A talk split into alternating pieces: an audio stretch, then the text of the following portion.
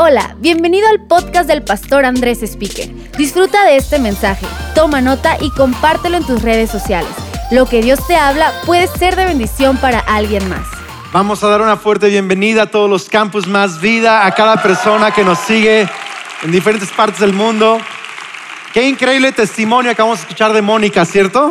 Qué impresionante. Y eh, si tú conoces un poquito más de su historia, más a detalle, te vas a dar cuenta que es una persona normal, eh, de verdad una mujer muy trabajadora, muy sencilla, pero le creyó a Dios hace un par de años y su crecimiento ha sido exponencial en su vida, en su negocio y ahora está, este, Dios la está llevando a incluso nuevos niveles de fe para este año y me encanta el, el, testimonio y la historia de Mónica y sé que va a ser la historia de muchas personas en más vida este año también, que al ver cada año pasar Dios va a ir aumentando y bendiciendo tu vida, retando tu fe y vamos un, un, poco a poco irnos uniendo detrás de la visión hasta ver un campus en cada estado de la República Mexicana y en otros lugares también. Así que, pues bienvenidos a nuestro eh, día de visión, nuestro fin de semana de visión. Y hoy traigo un mensaje en mi corazón. El pasaje que voy a leer es un pasaje que prediqué en mi primer predicación como pastor general o principal de Más Vida hace 15 años en un enero como este. Y es un pasaje muy, muy predicado, es un pasaje muy conocido. Eh, voy a usarlo desde otro punto de vista, claro, desde hace 15 años. Lo usé hablando de un nuevo lugar de liderazgo que Dios nos había dado a mi esposa y a mí. Ahora voy a hablarlo en temas o en torno a un nuevo territorio que Dios quiere que alcancemos. Y este, voy a compartir este pasaje y creo que te va a animar a ti mucho y me está animando a mí demasiado. Así que ¿están listos? En Guadalajara están listos, en Toluca están listos, vamos, en Querétaro están listos, en León, Guanajuato, en Morelia están listos, en Ciudad de México están listos. Josué 1, verso 1, Josué 1, verso 1. Después de la muerte de Moisés, siervo del Señor, el Señor habló a Josué, hijo de Nun y ayudante de Moisés y le dijo, mi siervo Moisés ha muerto, por lo tanto ha llegado el momento de que guíes a este pueblo, a los israelitas, a cruzar el río Jordán y a entrar en la tierra que les doy. Entonces Dios me había hablado de que ahora era nuestro turno de liderar hace 15 años. Verso 3, te prometo a ti lo mismo que le prometí a Moisés. Donde quiera que pongan los pies los israelitas, el pueblo de Dios, estarán pisando la tierra que les he dado. Me encanta ese pasaje. Desde el desierto del Negev hasta el sur, hasta las montañas del Líbano, al norte, desde el río Éufrates, al oriente hasta el mar Mediterráneo, al occidente, incluida toda la tierra de los hititas, Dios es el que pone nuestros límites, no nosotros. Nunca te pongas tú límites, deja que Dios sea el que te diga hasta dónde. Y ocupa todo ese territorio que Dios también te está prometiendo.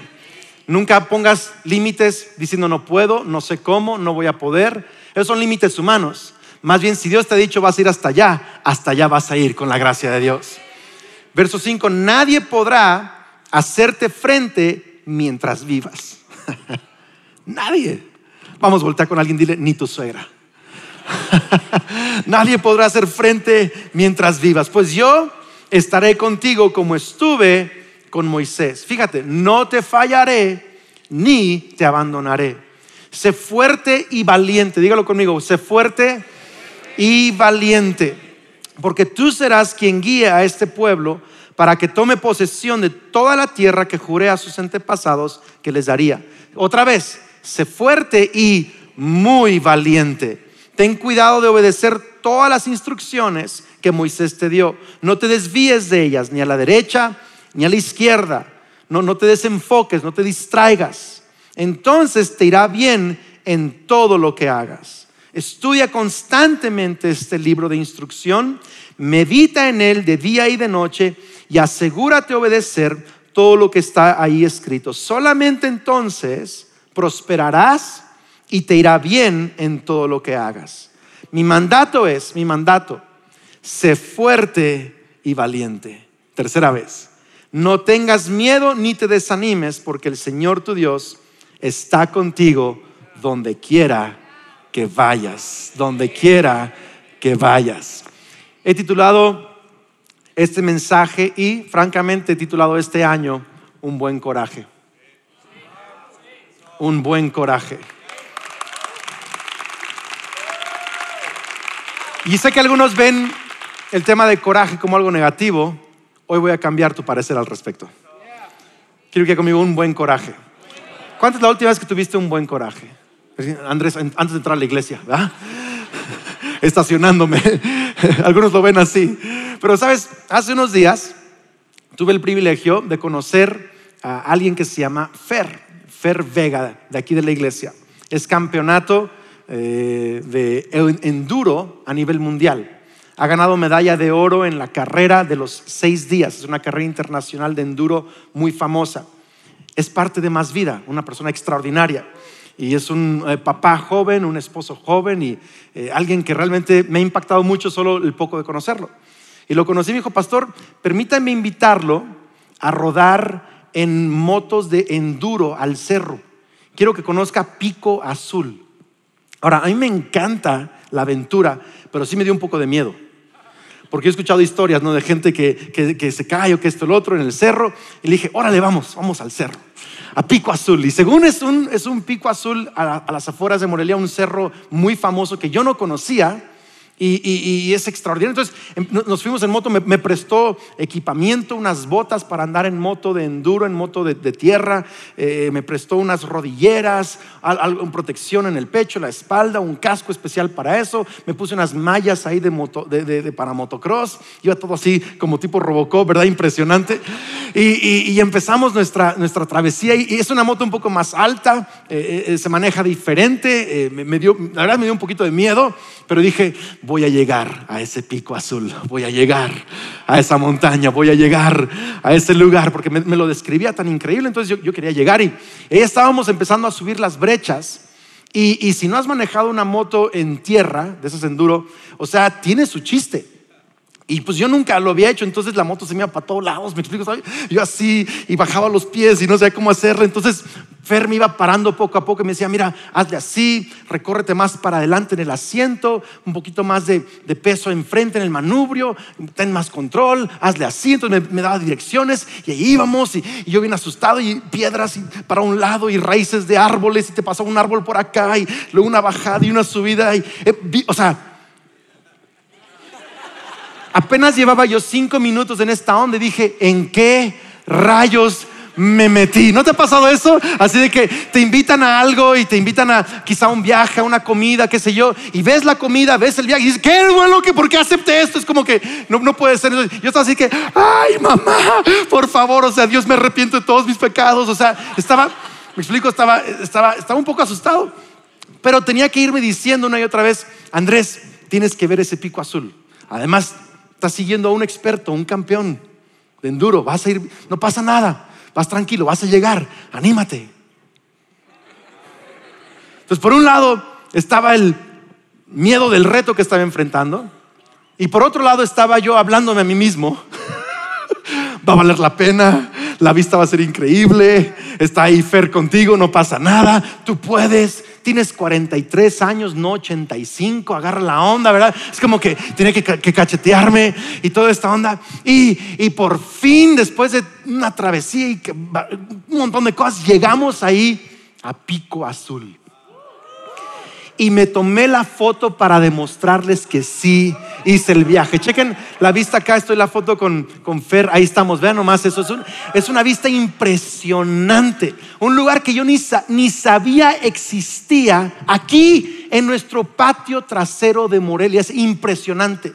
Hay toda una cultura de gente que anda en enduro y en motos y en bicicletas y en todo esto. Ya pueden quitar la foto, estoy predicando, ok. Están ahí viendo el paisaje. Es increíble, yo no lo conocía. Es un nuevo territorio, estaba a cinco minutos de la ciudad, yo no lo conocía, pero ahí estaba. ¿Por qué? ¿Por qué no todos lo conocen? Porque se requiere de un buen coraje para descubrir nuevos territorios. ¿Sabes qué? La palabra coraje es una, es una mezcla de, de varias palabras. Eh, y me encanta porque la palabra coraje se puede usar en positivo o se puede usar en negativo. El coraje es como tengo mucho coraje, es una irritación. Incluso el diccionario habla de estar enfadado, lleno de enojo, de ira, de irritación. Tengo coraje. Y así casi todo mundo usa esa palabra. Pero hay otra parte de la palabra que el diccionario describe como valentía, valor, esforzarse en tu ánimo, tener la fuerza de enfrentar enemigos, dificultades, eh, eh, eh, retos delante de ti, esforzarte en el ánimo. ¿Me estás siguiendo acá? En, otras palabras, tiene dos lados la moneda del coraje. Y mi punto es, es este, que a lo mejor tú no te sientes muy valiente, pero si tienes la capacidad de sentir coraje en negativo, es porque Dios te dio la capacidad de tener un buen coraje hacia lo que Dios quiere hacer en tu vida en el futuro. Es, la, misma, es la misma palabra, es, es la misma capacidad que Dios nos dio. Por eso es que Dios le está diciendo a este Josué, le está diciendo, sé fuerte y valiente. Ahora, si tú haces un estudio de estas dos palabras, son intercambiables en diferentes partes del Antiguo Testamento. Esas palabras hebreas. A veces se usa como fuerte, otra vez como valiente, a veces como valiente, pero las dos mismas palabras. Es como si Dios le estuviera diciendo, sé valiente y valiente. Sé fuerte y fuerte. Ten ánimo y ánimo. Y ahí te va la palabra que me encanta que se usa en otros lenguajes. Ten coraje y coraje. Ten un buen coraje, es una, es una traducción. Have good courage. Ten buen coraje. ¿Por qué le estaba diciendo Dios esto a Josué? Sabes, cuando Moisés estaba muriendo, Dios le dijo a Moisés, tu sucesor va a ser Josué. Él va a meter al pueblo en la tierra prometida. Israel solo había conocido Egipto, la tierra de su esclavitud, y el desierto, la tierra de su incredulidad. Pero no conocía la tierra prometida de Dios. Era un nuevo territorio. Y Dios le ha dicho a Moisés, Josué los va a meter. Solo dile a Josué que sea fuerte y valiente. Entonces Moisés le dice a Josué, enfrente de todo el pueblo, Josué, tú vas a liderar a este pueblo a un nuevo territorio. Solo sé fuerte y valiente. Ten buen coraje y buen coraje. Se lo dijo enfrente de todo el pueblo. ¿Qué le habrá sabido a Josué? Luego Dios, en Josué 1, después que Moisés muere, Dios le habla directamente. Y tres veces en la conversación, no solo dos, Jesús muchas veces decía, de cierto, de cierto les digo, es como que doble afirmación de lo mismo. Aquí Dios le dice tres veces. Un cordón de tres dobleces no se puede romper. O sea, tres veces la misma palabra. Ten buen coraje y buen coraje. Ten buen coraje y buen coraje. Ten buen coraje y buen coraje. buen coraje. Luego, si tú lees el pasaje, Josué sale y dice, vamos a tomar la tierra prometida. Y todo el pueblo le dice, vamos a hacer todo lo que nos dijiste, excepto que seas fuerte y valiente. Así el pueblo se lo dijo. Entonces, que lo veas. Su líder Moisés se lo dijo. Su Dios se lo dijo. Y ahora el pueblo a quien está liderando le dice, sí te vamos a seguir, nomás ten buen coraje. ¿Qué le conocían a Josué? Lo digo porque todas las personas en su vida, su líder, su Dios, sus seguidores, todos le insistían en lo mismo. Sé valiente, ten ánimo, ten buen coraje. Yo creo esto. Creo que Josué no era un hombre de guerra. Josué sabía orar en, la tienda. y sí, sí, sí peleaba, pues iba a la guerra. Pero todos quizá notaban que Josué era alguien que le, le costaba un poquito este tema de valentía. Ahora, yo pienso esto, ¿por qué? Porque Dios le está ordenando a una persona que no es valiente, que sea valiente. Le está ordenando a alguien que no es fuerte, por decirlo así, a que sea fuerte. Y yo pienso esto, digo, qué injusto de parte de Dios pedirle a alguien que no es fuerte, que sea fuerte. Y pedirle a alguien que, no es valiente, que sea valiente. Alguien que no tiene ya el ánimo para ser líder, ¿por qué Dios le ordena que tenga el ánimo para ser líder? ¿Me, me está siguiendo acá? ¿Por qué? Porque cuando Dios te manda a hacer algo, tú tienes un montón de excusas. Yo también. No, y es que me falta esto y necesito aquello y no tengo este, este mm, diploma y no tengo este dinero y no tengo este amigo y no tengo esto, el otro. Y Dios está diciendo, sé valiente, pero no soy valiente. Por eso, sé valiente. Pero es que no soy valiente. Por eso, sé valiente. Y se, ve un poquito injusto, ¿sí me explico? Se se ve un poquito injusto. Hasta que entiendes qué es lo que Dios le está diciendo. Valentía no es una cualidad física aquí. No es que unos nacen valientes y otros nacen sin valentía.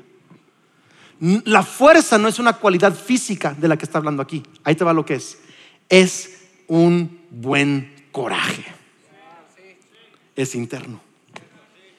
En otras palabras, le está diciendo, cambia tu actitud. A lo mejor no puedes cambiar el tamaño de tus músculos, pero sí puedes cambiar el tamaño de tu actitud. Puedes cambiar el valor en tu espíritu, puedes cambiar el enfoque en tu corazón. A lo mejor, a lo mejor no puedes cambiar donde naciste o las voces que has escuchado toda tu vida, pero sí puedes cambiar la actitud hacia el futuro que Dios tiene para ti. Puedes tener un buen coraje. ¿Sabes qué? Yo creo esto, que un buen coraje hace al débil fuerte y al cobarde valiente. Es lo que yo creo. Que un buen coraje hace al débil fuerte y al cobarde valiente. Es lo que yo creo. Es lo que yo creo que Pablo le estaba diciendo a Timoteo, su discípulo, en 2 Timoteo 1.5. Creo que es la misma conversación de Moisés con Josué, es esta misma conversación, 2 Timoteo 1.5. Me acuerdo de tu fe sincera. ¿Cuántos tienen una fe sincera? Pues tú tienes la misma fe de la que primero estuvieron llenas tu abuela, Loida, y tu madre Eunice. Y sé que esa fe sigue firme en ti. O sea, sé que crees. Sé que tienes una fe en Dios. Por esta razón te recuerdo, te exhorto. Otra versión dice, te, te animo, te imploro que avives el fuego del don espiritual que Dios te dio cuando te impuse mis manos. Pues Dios no nos ha dado un espíritu de temor y timidez, sino de poder, de amor y de autodisciplina. O sea, tú puedes disciplinar tu ánimo, puedes disciplinar tu actitud, puedes disciplinar tus pensamientos. Puedes disciplinar la visión de tu vida, la puedes Ese es el Espíritu de Dios. Fíjate, verso 8. Así que nunca te avergüences de contarle a otros acerca de nuestro Señor. Ni te avergüences de mí, que le sabía Pablo a, Timoteo. ¿Está viendo? Aun cuando estoy preso por Dios, no te avergüences de mí. Con las fuerzas que Dios te da, esto habla de un buen coraje. El Espíritu Santo nos da fuerzas no naturales, sino fuerzas sobrenaturales. Con las fuerzas que Dios te da, prepárate para sufrir conmigo a causa de la buena noticia. ¿Qué le estaba pasando a Timoteo? Timoteo se estaba estancando en su propósito. Se estaba estancando en su misión en la vida. Su misión, el don espiritual que Dios le había dado, era uno de predicar la buena noticia. Y todos nosotros tenemos un, propósito, una misión en la vida. Y ese propósito siempre tiene que ir más lejos en Cristo Jesús. Pero a veces nos estancamos. ¿Por qué? Timoteo se estancó porque se avergonzaba de que su líder estaba en la cárcel. Y le daba miedo de que lo metieran a él también a la cárcel. y dijo, mejor me quedo calladito, mejor le bajo un poquito a mi rollo de predicar tanto. No quiero que me pase lo mismo que a Pablo. Pero Pablo le está diciendo, yo sé que tienes fe. Ahí está tu fe. No la estás usando muy bien ahorita, pero ahí está. Ahora quiero que avives el fuego. Quiero que tengas un buen coraje.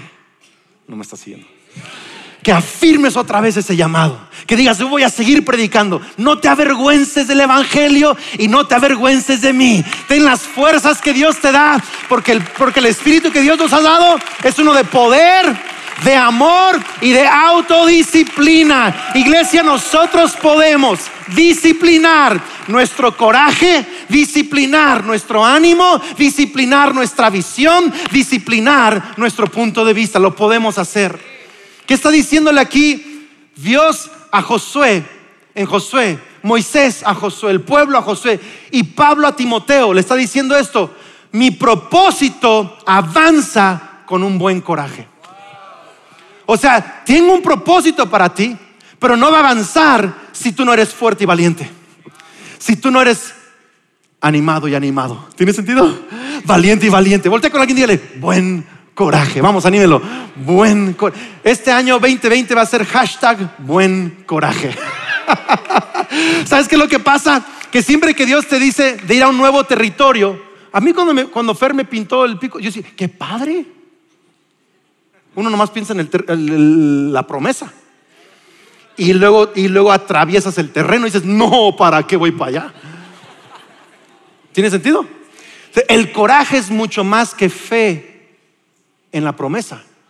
El coraje es enfrentar cada reto y obstáculo y enemigo en el camino a esa promesa que Dios tiene para mí. Es, es- es un ánimo interior, es una fe activa, diaria. Y yo hoy quiero profetizarle a alguien este año, vas a ser valiente en áreas que antes habías sido cobarde. Vas a ser fuerte en áreas que antes eras débil. El Evangelio y la gracia de Dios te hace fuerte cuando eres débil y da valentía a los que son cobardes. Y quiero hablarte de tres cosas, de tres cosas rápidamente que yo veo aquí en la historia de Josué. Lo vi en mi historia yendo a Pico Azul, de cómo Dios puede ayudarnos a tener buen coraje. ¿Están listos o no? Tres cosas. Número uno, número uno, enfócate en la promesa. Enfócate en la promesa. Yo me seguía diciendo una y otra vez, voy a llegar, voy a ver esa vista. Solo 2% de la población moreliana la conoce, la voy a conocer. o sea, yo en la promesa. José tenía que pensar de nuevo, Dios nos dio esta tierra prometida, fluye leche y miel. O sea, no estaba viendo los enemigos, estaba viendo la promesa. No estaba viendo los sacos, estaba viendo la promesa. Y tú tienes que enfocarte en la promesa. Jesús tuvo que hacerlo. Hebreos 12:2 dice, debido al gozo que le esperaba, la promesa que le esperaba, Jesús soportó la cruz, sin importarle la vergüenza que ésta representaba. Ahora está sentado en el lugar de honor junto al trono de Dios. Piensen en toda la hostilidad que soportó por parte de pecadores. Así no se cansarán ni se darán por vencidos. Qué increíble. Josué lo tuvo que hacer, pensar en la promesa. Timoteo lo tuvo que hacer. Yo lo he tenido que hacer. No solo en motos. Cada día a veces de ser pastor de esta iglesia. Tengo que pensar en la promesa otra vez. Cuando Kelly me rechazó por varios años, no quería ser mi novia, yo tenía que agarrarme la promesa. Y tú tienes que enfocarte en la promesa. ¿Sabes que Hay promesas en la Biblia que se reciben y promesas que se arrebatan. Lo digo otra vez, algunos no han entendido la diferencia. Hay ciertas promesas de Dios que las recibes y otras promesas que las tienes que arrebatar. Y algunos cristianos solo tienen las promesas que se reciben y nunca experimentan las que se arrebatan. Porque cuando ven lo que cuesta conseguirla, no la quieren. Cuando ven lo que cuesta la vista, no quieren atravesar los obstáculos. Hay promesas en la Biblia, Jesucristo lo dijo, el reino de los cielos sufre violencia y los violentos lo arrebatan. Hay cosas que tienes que arrebatar con fe y va a, tomarte disciplina, va a tomarte esfuerzo, va a tomarte buen coraje todo el 2020 para ver ciertas promesas. Y yo quiero, yo quiero que tú ores, yo quiero que tú ores estos días. De verdad quiero que lo hagas. No, no, no solo te pongas ahí, quiero hacer esto este año y ir para acá y viajar aquí, perder tantos kilos. No, no, está, está bien, está chido esas metas. Pero quiero que ores y le preguntes a Dios, ¿en qué promesas quieres que me enfoque este año? Quiero que me des un versículo para este año. Quiero que me des ¿qué, promesas bíblicas quieres que yo arrebate este 2020. ¿Cuáles quieres que arrebate? ¿Cuántos arrebatadores hay acá el día de hoy? Vamos, en otros campuses, ¿cuántos arrebatadores hay? Alguien, hay que arrebatar ciertas promesas. Las promesas, no, o algunas se reciben y otras se, ¿qué? se arrebatan. Y quiero que anotes esas promesas. Fíjate lo que dice, solo voy a leerte algunas promesas. ¿Está bien o no? Y tú puedes seguirle con más después, puedes estudiar. 2 Corintios 9, 8. Y Dios proveerá con generosidad todo lo que necesiten. Entonces siempre tendrán todo lo necesario y habrá bastante de sobra para compartir con otros. ¿Cuántos les encanta esa promesa? No más que esa promesa no se recibe, se arrebata. Dios, yo estoy esperando lo de sobra. Pero esa no la recibes, la arrebatas. El niño de los cinco panes y dos peces la arrebató dándole los cinco panes y los dos peces a Jesús. No le cayeron las doce canastas de sobra, nomás porque sí. tuvo que arrebatar. No me está siguiendo acá.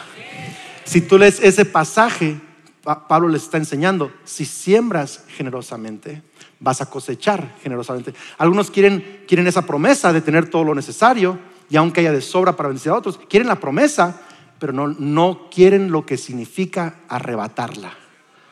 No quieren atravesar el camino para arrebatarla. Pero yo estoy hablando de un montón de gente que sí lo va a arrebatar este año, que sí lo va a conseguir. Juan 8:36 dice, así que si el Hijo los hace libres, ustedes son verdaderamente libres. Una de mis maestras en el Instituto Bíblico, Silvia Evans, una mujer que respeto mucho, muy profética, me enseñó esto. Me dijo, Andrés, cuando tú vienes a Jesús, te hace libre. Y cuando tú le confiesas una atadura o un problema en tu vida, recibes el poder de la libertad espiritual. Pero a veces tienes que someterte a un proceso natural de disciplina para arrebatar la libertad en lo físico. Tú ya no eres esclavo de esa droga, pero a lo mejor te va a tocar un proceso de someterte a autoridad, a guianza, para que en tu físico ya tampoco seas esclavo de esa droga. ¿Tiene sentido esto? Hay promesas que se, reciben y otras promesas que ¿qué? Se arrebatan y se necesita buen coraje para eso. Hechos 16:30. Después los sacó y les preguntó, señores, ¿qué debo hacer para ser salvo? Ellos dijeron, cree en el Señor Jesús y serás salvo junto con todos los de tu casa. ¿Cuántos creen esta promesa para este año? Vamos, hay que seguir creyendo y seguir confesando y adorando y buscando al Señor y creyendo que cada persona en nuestra familia va a ser salvo también en el nombre de Cristo Jesús. Algunos tardan más que otros, pero esta promesa va a ser realidad en nuestras vidas. Efesios 6:2, honra a tu padre y a tu madre, que es el primer mandamiento con promesa, para que te vaya bien y disfrutes de una larga vida en la tierra. Promesa, vaya bien, larga vida. ¿Cómo la vas a arrebatar? Honrando a papá y mamá. No me está siguiendo acá. En fin, hay un montón de promesas. Salmo 103. El amor del Señor permanece para siempre con los que le temen. Su salvación se extiende a los hijos de sus hijos. Yo quiero que mis nietos también sean bendecidos. Marcos 16, 18. Pondrán las manos sobre los enfermos y estos recobrarán la salud, pero hay que poner las manos sobre los enfermos. Andrés, pero no han sanado, síguelas poniendo. Pero es que no siento que, síguelo haciendo. Así se arrebatan. Yo conozco hombres que, de fe y mujeres de fe que han puesto manos sobre enfermos por años antes de ver su primer milagro de sanidad. Por eso, después de que ven el primero, es como una cadenita que no para. Pero lo tuvieron que arrebatar. No escucho muchos amenes. Volte con alguien, dígale, buen coraje. Salmos 92, 12 dice, como palmeras florecen los justos, como cedros del Líbano crecen, plantados en la casa del Señor. La promesa es crecer, arrebatarlo es plantarse. Florecen en los atrios de nuestro Dios. Aún en su vejez darán fruto, siempre estarán vigorosos y los sanos. Así que lo primero que tienes que hacer para tener buen coraje es enfocarte en qué? No la escucho, iglesia, ¿en qué? En la promesa. Y algunas las vas a recibir y otras las vas a arrebatar. Ahora, ¿cuáles son las cosas que como iglesia en el 2020 nos vamos a enfocar? Hay cosas que tú te vas a enfocar y hay cosas que juntos nos vamos a enfocar como iglesia. ¿Está bien? Primero, todos lo saben, cada año las primicias de las primicias se van para evangelizar en la nación de Israel. La Biblia dice que el que bendice al pueblo de Israel será bendecido. Así que estoy bien animado que este año vamos a sembrar en ministerios en Israel que están evangelizando a judíos, que están alcanzando a judíos para Cristo Jesús. Segundo, vamos a eh, ser parte de un montón de causas de justicia social. Cosas como el Centro Noé, que da educación a niños pobres, sí. Eh, increíble, centros de rehabilitación y causas de justicia y centros de refugio para niños y niñas y adolescentes que son rescatados y rescatadas de trata de personas en nuestro país y muchas otras causas que ustedes como iglesia conocen, que cada año hacemos y este año vamos a seguir avanzando en el nombre de Cristo Jesús. Eh, eh, el tema de la adopción también es algo muy cercano a nuestro corazón. Número tres, una iglesia en Venezuela. en Caracas, Venezuela. No sé si por aquí está la foto de Eifer y Joana, pero tenemos eh, una pareja increíble. Si le pueden poner la foto de Eifer y Joana, ¿sí está la foto por ahí? Parece que está. Bueno, luego estará. la foto de Venezuela, Eifer y Joana, eh, es increíble. Eh, también en mayo 2020 estaremos lanzando ya una apertura oficial. Hemos estado trabajando durante meses el campus en León, Guanajuato. Estamos súper emocionados. Vamos, haga un poquito más de ruido el día de hoy. León, Guanajuato para Cristo. Hay iglesias muy extraordinarias en, todo México. Nosotros no queremos ni ser la mejor, ni nada de eso. Solamente queremos dar nuestra parte, hacer nuestro granito de arena y que más gente en León, Guanajuato conozcan a Cristo Jesús. Amén. Y ahí les va nuestro nuevo campus. Ahora, yo, yo tengo como 10 años sintiendo que Dios iba a hacer esto algún día. 10 años. Mi papá tiene 15 años sintiendo que Dios iba a hacer esto. Pero nunca lo, nunca, nunca le, dimos pies ni nada así. Es como que todo nuestro estilo siempre ha sido dejar que Dios lo haga. ¿Verdad? Entonces, pero sentíamos. Hace dos años, mi pastor Pablo Johansson me dijo, creo que esto va a suceder. Le dije, pero no sé ni dónde, ni cómo, ni cuándo. Me dijo, pero tienes que estar abierto, esto va a pasar. Le digo, sí, a lo mejor en 20 años. Me dice, va a pasar mucho más pronto de lo que tú te crees. En septiembre recibo una llamada, y yo te voy a contar toda la historia, pero el nuevo campus que vamos a abrir está en... Chequen este video.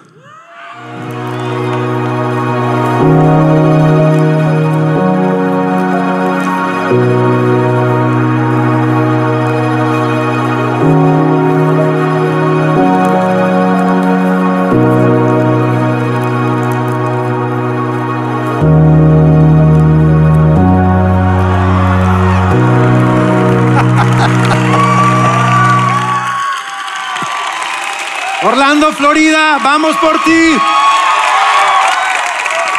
Vamos, celebre eso. Dele fuerte el aplauso al Señor.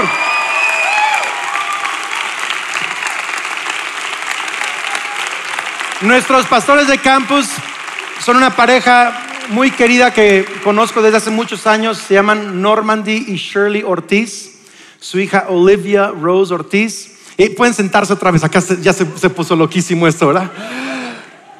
Pero por años, gente en Estados Unidos nos ha estado pidiendo una iglesia allá. Saben que en más o menos 20 años, la mayoría de la población en Estados Unidos va a ser hispana. En Orlando, Florida, hay una gran población hispana. Y no hay casi iglesias del estilo de más vida, que dan vida, que animan, que son balanceadas, que empoderan a la... No hay en esa comunidad. Normandy me habla en septiembre, me dice, pastor, tengo tres años queriendo plantar una iglesia, pero Dios siempre nos dice a mi esposa y a mí que tiene que ser con más vida. Le digo, tengo diez años pensando que algún día vamos a ir a una iglesia en Estados Unidos, pero nunca he sabido ni cómo, ni dónde, ni con quién, ni cuándo, ni qué más, no, nada. Me dice, pues yo tengo varios años orando sin que tú lo sepas y Dios me ha estado diciendo que ahora es el tiempo. Le marco a, mi papá, lo hablo con nuestro pastor Pablo Johansson, me dicen, sí es Dios. Y yo, no, no, no, no, no, no, no. En 20 años, no, no, ya es ya. Así que en el 2020 estaremos dando ya pasos para abrir nuestra primera iglesia, Campus Más Vida, fuera de México, fuera de México. Y va a ser un esfuerzo enorme se va a requerir mucha fe, muchas oraciones. Andrés, ¿y los de los estados de la República Mexicana? Sí, lo vamos a hacer, lo seguimos haciendo hasta León, Guanajuato. Pero fíjate lo que Jesús enseñó. Sean testigos en Jerusalén, Judea, Samaria y hasta el final del mundo. No, no tienes por qué llenar todo Jerusalén antes de alcanzar Judea. Se hace simultáneamente alcanzamos México y también otras naciones hasta el fin del mundo, hasta que Cristo regrese. Lo hacemos simultáneamente. Y, francamente fue algo que, que Dios nos abrió, que Dios nos abrió. Yo estoy seguro que si les pregunto cuántos de ustedes tienen familiares en Estados Unidos, un montón de gente tiene familiares.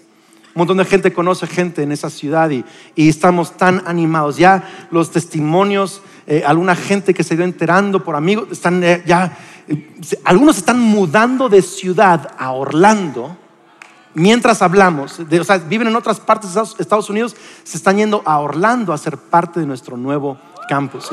Van a estar escuchando muchas cosas increíbles pasar de eso, pero primero, enfócate en la promesa. ¿Y qué promesa tenemos para este año? Venezuela, León, Orlando. O sea, otros años abrimos un campus aquí a la vuelta de la esquina y me asusto. Ahora es Venezuela, León, Orlando. ¿Por qué cree la palabra buen coraje? ¿Por qué cree esa palabra? Buen coraje, buen coraje. Lo segundo que tienes que, que tienes que hacer para mantener un buen coraje, y voy a terminar pronto, pero tengo que decirlo, es, lo segundo tienes que afirmar tu fe. Lo primero es tienes que enfocarte en la promesa, lo segundo es que tienes que hacer, afirmar qué? Tu fe. ¿Qué significa esto? Yo te conté que cuando íbamos subiendo el pico azul, yo tenía que afirmarme a mí mismo. Ahora, una de las cosas que la palabra fuerza y valentía significan en el hebreo es afirmar, es como endurecer, como confirmar, casi como obstinarse. ¿Han, escuchado cuando la historia, cuando Moisés le dijo al faraón, deja mi pueblo ir y que el faraón que endureció su corazón? Decía, no, no, no. Es esa obstinación, esa afirmación de no, ese temor.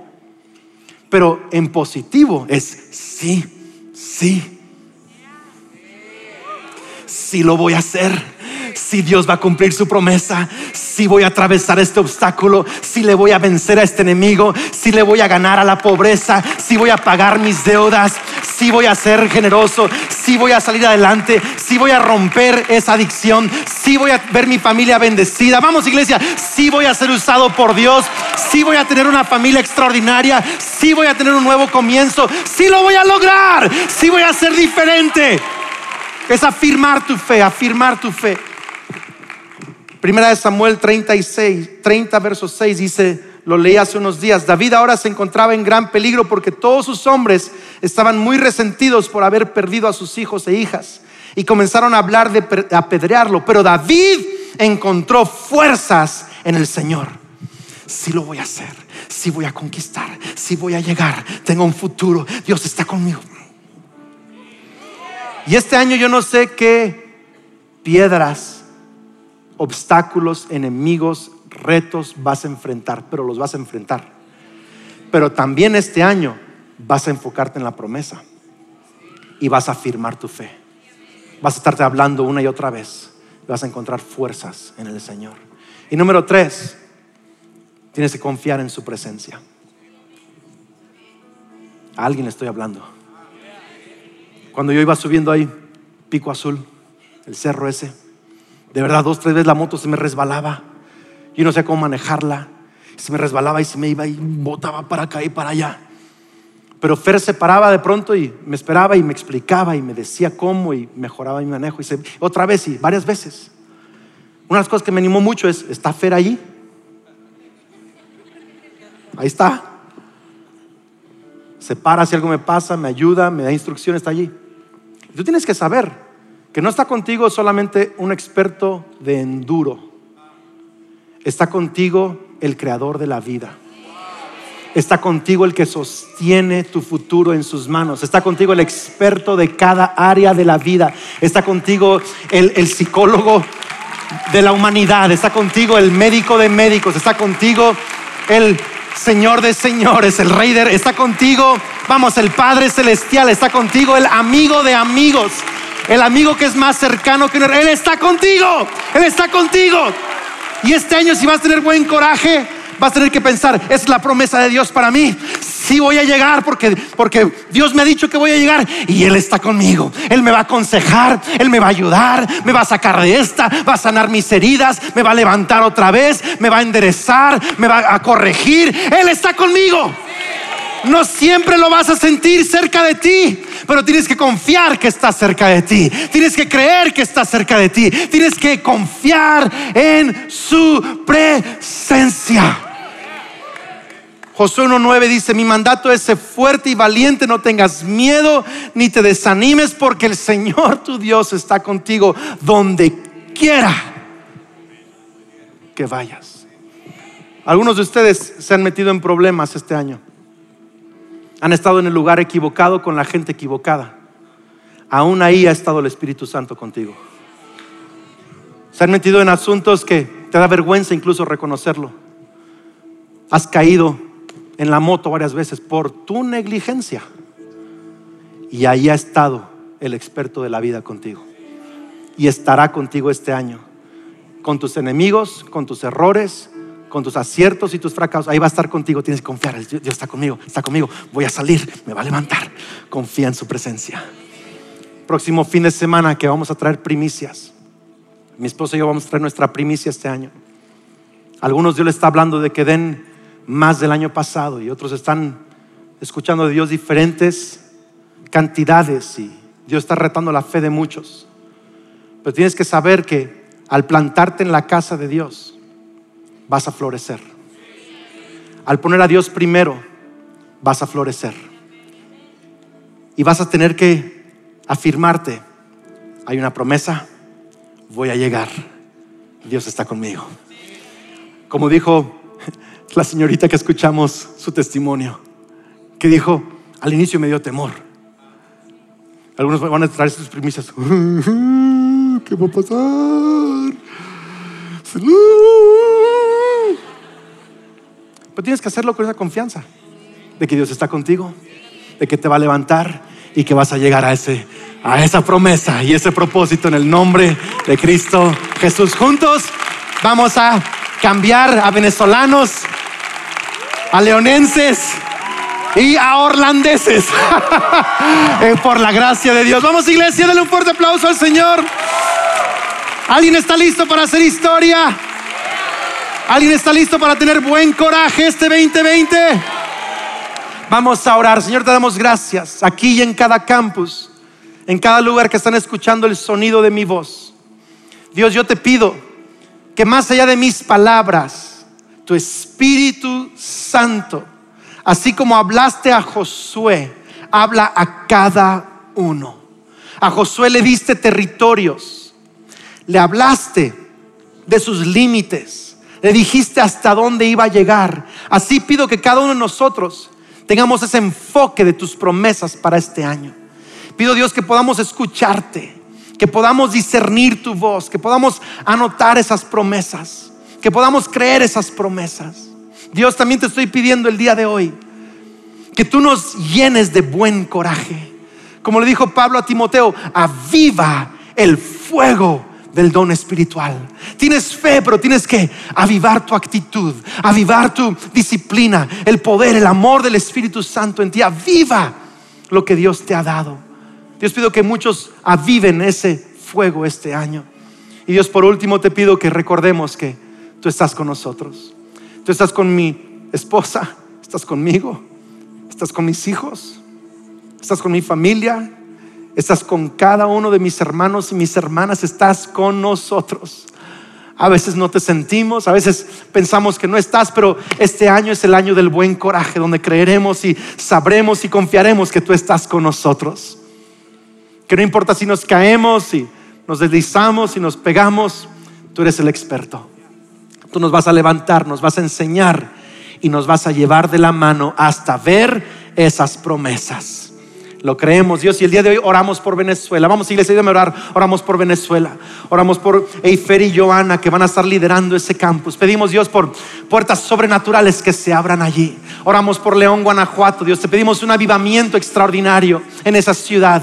Padre, gracias por rodear gente eh, al equipo y la gente correcta. Dios, te pedimos también por Orlando, Florida. Dios, gracias por eh, Normandy, por Shirley. Gracias Dios porque tú vas a usarlos y nuestra familia va a crecer ahora en otras naciones. Padre, gracias porque mucha gente que nunca había escuchado de Jesús, ahora van a escuchar de Cristo Jesús a través de más vida. Gracias Dios por el privilegio de ser parte de tu obra en otras naciones. Y Dios, al dar nuestras primicias la próxima semana y las próximas semanas, pido que nos llenes de fe y de coraje creyendo que tú estás con nosotros. En el nombre de Cristo Jesús, amén. Vamos iglesia, alguien denle un fuerte aplauso al Señor.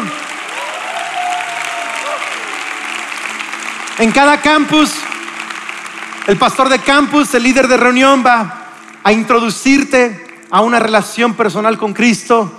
Y sabes, el próximo fin de semana voy a continuar enseñando, espero estés con nosotros. Dios está empezando a mover 2020, un año de buen coraje en Cristo Jesús. Amén. Esperamos que este mensaje te ayude en tu caminar. No olvides suscribirte.